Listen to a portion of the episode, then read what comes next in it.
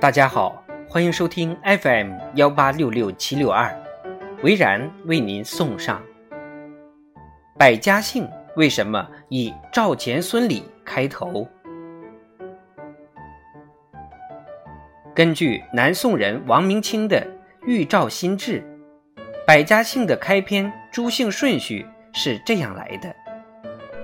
如市井所印百家姓，明清常详考之。四是两浙前世，有国史小民所著。何则？其首云：“赵钱孙李，盖前世奉正朔。赵乃本朝国姓，所以前次之。孙乃忠义之正妃，又其次，则江南李氏。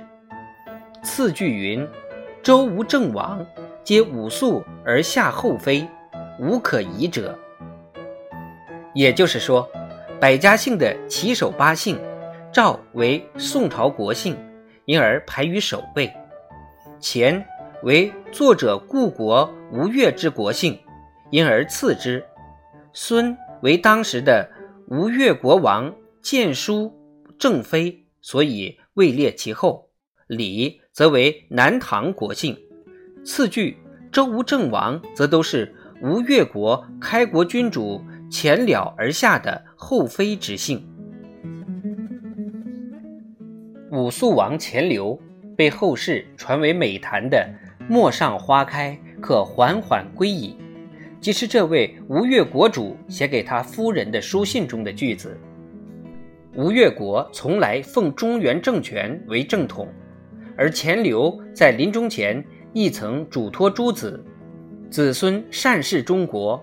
勿以异姓废事大之礼，这事大可谓吴越一以贯之的国策。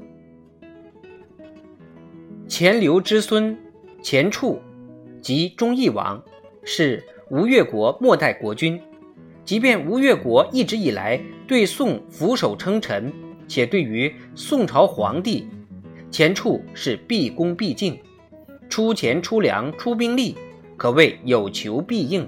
百依百顺，然而吴越国还是免不了要被宋吞并的命运。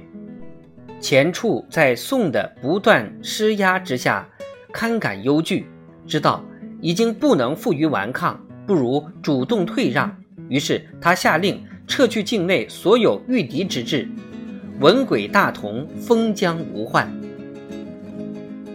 当代有学者推测，百家姓作者。很有可能是钱著之弟钱俨。